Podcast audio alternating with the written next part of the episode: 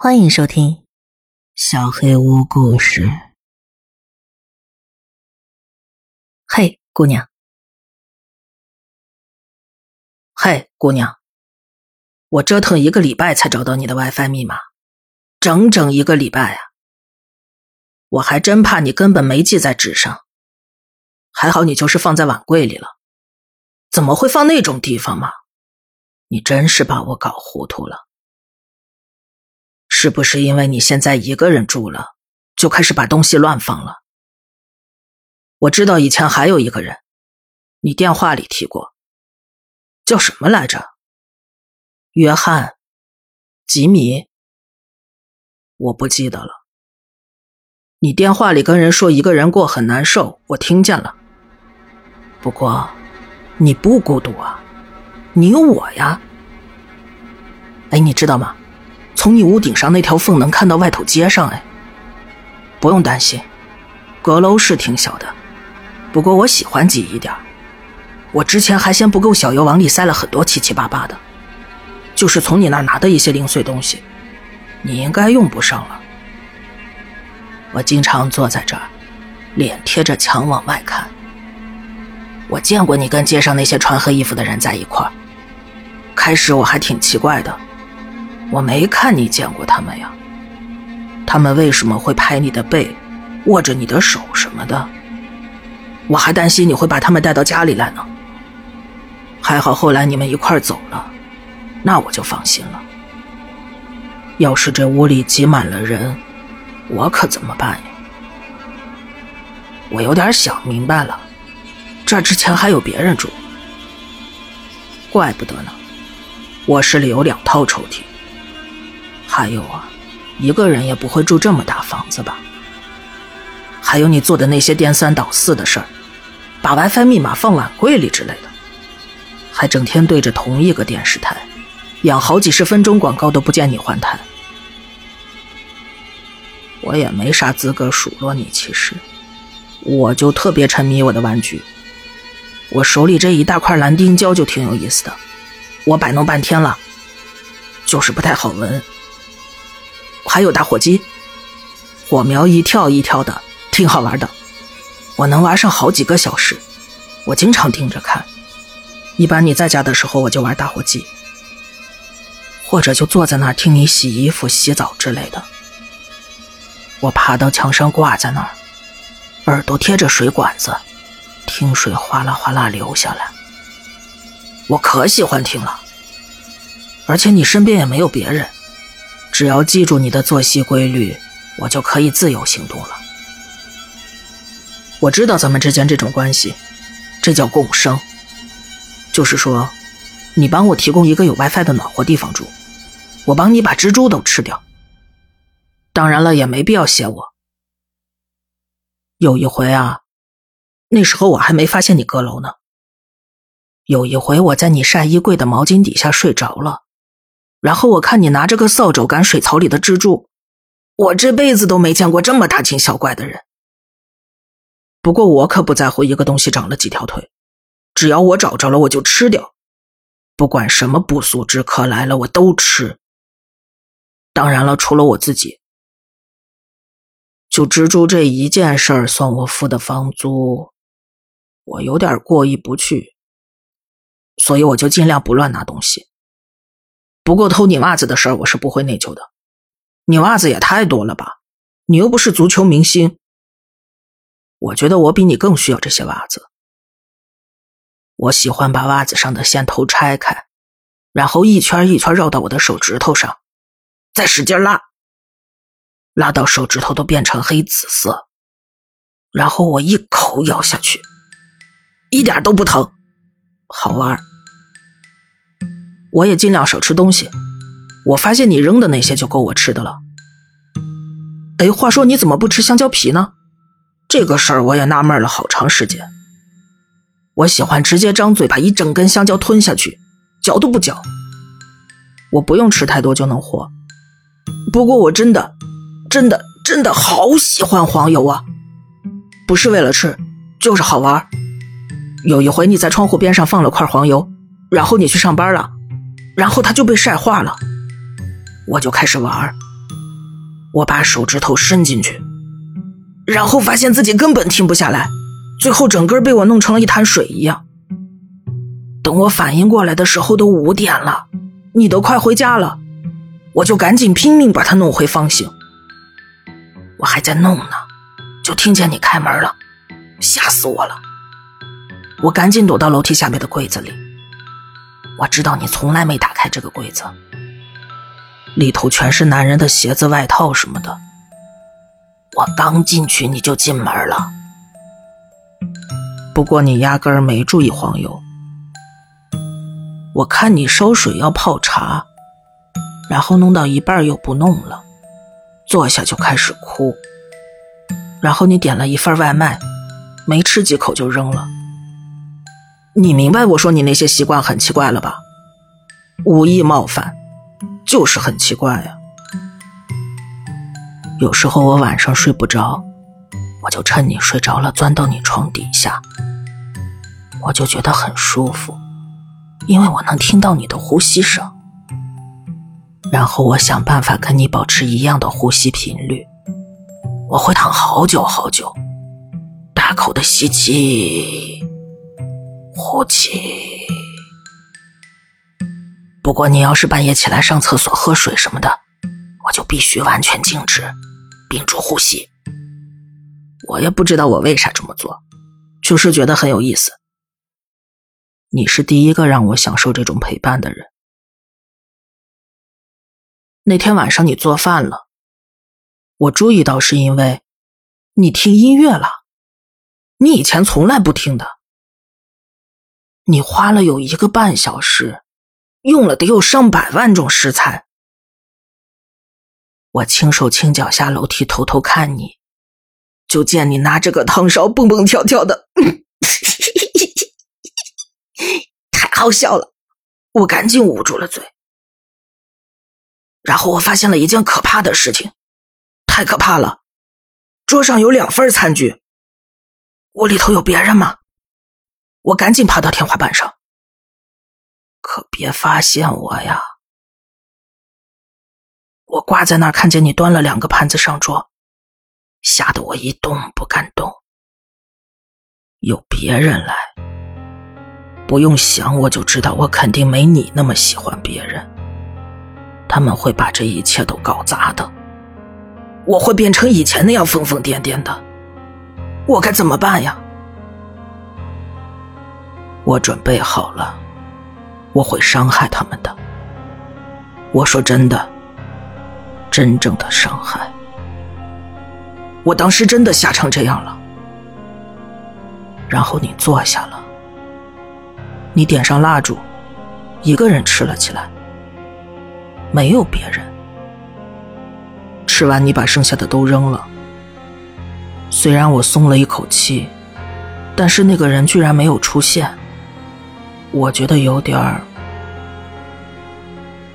不过看你也不是很难过的样子，可能你本来就没打算接待别人吧。你睡了之后，我去翻了垃圾桶。这么好吃，为什么要扔掉啊？第二天我发现事情不对，因为你没去上班。下午的时候你去洗了个澡。你在浴室待的也太久了，你从来没有洗这么久过。我心里开始打鼓。我爬下楼梯，浴室的门有一条缝，所以我偷看了。我看到了你的手，垂在浴缸外边，耷拉着，不太自然。上边还有一条长长的红线。我赶紧跑回了楼上。我太怂了，我知道我很怂。我躲到那堆乱七八糟的东西底下开始哭。我想到了逃跑。我想到了粉红色的玉垫上沾上血之后是什么颜色。我想。我必须得搬走，我要离开这儿。但是我想的最多的是你，你怎么会做这么傻的事情啊？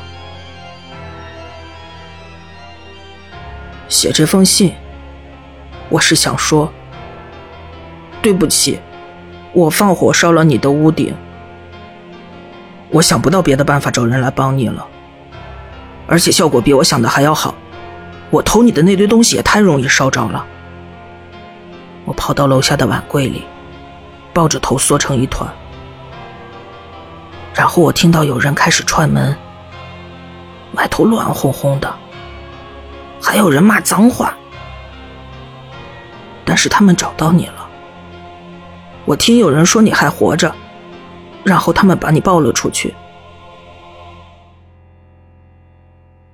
这个世界上我最喜欢的地方不见了，我收藏的那些好玩意儿也差不多烧没了。我也没能救下那个里头花花绿绿的管子，房顶上就剩下一顶你的黑色假发了。不过我不怕，你会好起来的。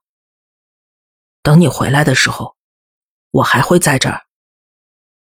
我觉得一个人待着总归不太好。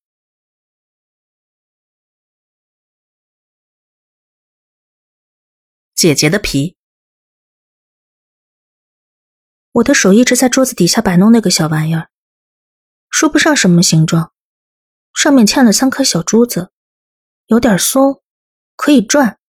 但是又抠不下来，玩这个也没什么用处，就是让我不那么紧张。我觉得应该有点用吧。牧师端着一小盘零食走过来，坐到了我对面。我们中间是张黑色的小桌子，这能算得上是防御措施吗？我不停的扫视四周，捕捉这些细节，感觉呼吸越来越困难。牧师先笑了笑，说说吧，有什么困扰啊？有东西披着我姐姐的皮。我姐姐没了地跟我一直特别亲，虽然不是双胞胎，但我们俩长得特别像，偶尔穿一样的衣服还会被认错的程度。我们喜欢一样的音乐，一样的食物，一样的游戏。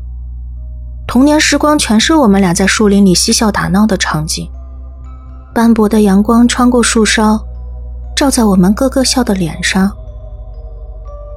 但是在我十三岁的时候，一切都变了。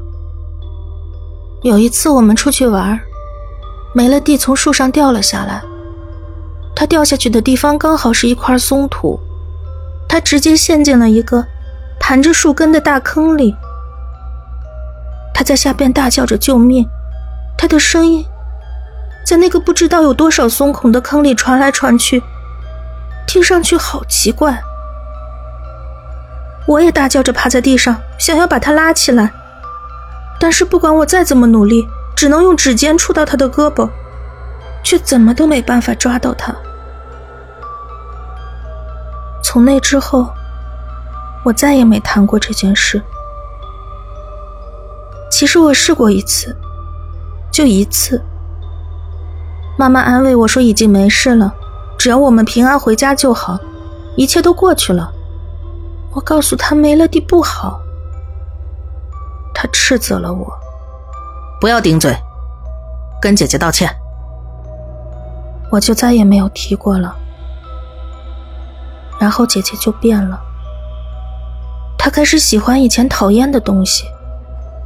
她哼的歌的歌词都好奇怪，她还说，她以前最喜欢这首歌。最大的不一样就是，她开始讨厌吃饭。她说食物没有味道，难以下咽。任何食物都是，都一样。爸妈说这很正常，姐姐是在控制体重，青春期嘛。我们之间小小的年龄差终于体现出区别了。他开始有了不一样的兴趣爱好，他花时间跟别人待在一起。爸妈说这很正常，我就只好一个人待在家里，看书，玩我那些小玩意儿。他开始把关注的目光投射到那些不太正经的人身上，爸妈说这很正常。他开始晚归，太阳下山了，街上都黑了。这很正常。然后那些人直到第二天早上也没有回家，再也没有回过家。爸妈说：“哎，真可怜啊。”但是也就这么一句话。世界上有很多恶人，像我们这种小地方，这种事情终究会发生的，跟梅乐蒂可一点关系都没有。他能回家，爸妈就很开心了。我说他没有回家，他们不信。他从树上掉下来的时候，他们都不在场，但是我在呀。他们当时没听到，他的尖叫声戛然而止。他们也没看到，他四肢扭曲的躺在那儿，一动不动的样子。他们没见到他大大的蓝眼睛慢慢的变白，也感觉不到他的皮肤在我的指尖下慢慢的变冷。他们没看到他被困在树根和苔藓缠绕的笼子里。死掉了。我跑回家的时候，他们也不在。几个小时以后，我看到姐姐蹒跚着从门廊上走过来，动作很奇怪，很僵硬，就像一个打劫的提线木偶。所以他们当然不会相信我了。穿着姐姐的皮活着的那个东西。根本不是我的姐姐，神父，您是不是觉得我疯了？我的故事讲完了，我问对面的人。牧师看着我，先前的微笑中夹杂了一丝不安。孩子，你可能需要帮助。至少在我讲完之前，他一直在倾听，而且一直看着我的眼睛，这比我妈妈做的好多了。而且他愿意亲自来听，这比我爸爸做的好多了。他指了指盘子里的小饼干，我从桌子底下抽出一只手，拿了一块。不过我不打算吃，就拿着看看。不知道你喜不喜欢吃？如果你想找个暖和地方过夜的话，一会儿还有晚饭。不过，不过你并不相信我。其实这正是我所期望的。我耸了耸肩，真是个小可怜啊，这么小，还有臆想症。你是这么觉着吧？就算我告诉别人，他们也不会相信我。唉，就跟从你地下室里逃出去那个小男孩一样，谁会相信他呀？末世的动作僵住了。我看了看他身后那扇门，那扇门通往教堂的前中殿。我们刚才就是通过中殿进了这个房间，这样可以保持谈话的私密性。哼，现在门是锁着的，不过无所谓。我相信他。我跟牧师几乎同时站了起来，梅勒蒂也相信。他还没来得及对我做出任何动作。一双手抓住了他的肩膀，两排尖牙陷了进去。我不想再看了，我把手里的小玩意儿放回口袋，走到窗前，对着阳光研究那块饼干，好像看看就能分辨出它是不是被下药了。但是背后那些声音真是让人食欲尽失。虽然梅乐蒂没发出什么声音，但是他的受害者可一点都不安静。我把那块可疑的饼干扔到了一边。反正梅乐蒂既然来了，那孩子们应该已经逃走了。至少那些能动的都走了。然后他们会找父母或者其他人求助，警察会来解救那些走不了的孩子，或者来安葬他们。我想去看看那些孩子。但是，一想到自己要去的地方，胃里就开始翻腾。我讨厌自己这些软弱的内脏，不然我就可以亲自去解救那些孩子们了。没了地直接过来就好了。但是现在再说也没什么意义了。马洛里，我好了。看姐姐高兴的，这得归功于我的父母。只要梅乐蒂吃美了，她看上去就挺正常的，体温还是热的，有个有形的尸体，看上去还活着。可是她太挑食了，只吃邪恶的灵魂，我们只能不停的搬家和喂饱他。我们走出房间，我回头看了一眼牧师，梅乐蒂把他放回了椅子上，那人们比较容易发现他。他的头发乱糟糟的，脸色苍白，表情有些痛苦，但是没有血迹和伤痕。他就坐在那儿，跟别的死人一样无害，但是。他还是让我毛骨悚然。你的演技越来越棒了，你看上去是真的好害怕。我没有演啊，他做的那些事情，我还得分散他的注意力，得有一个小时吧。我真的害怕。你就不焦虑吗？焦虑啊，当然了，我口水流的停不下来。他的表情里写满了饥饿，好像迫不及待要再次大快朵颐一场。唉，我真是多余要问。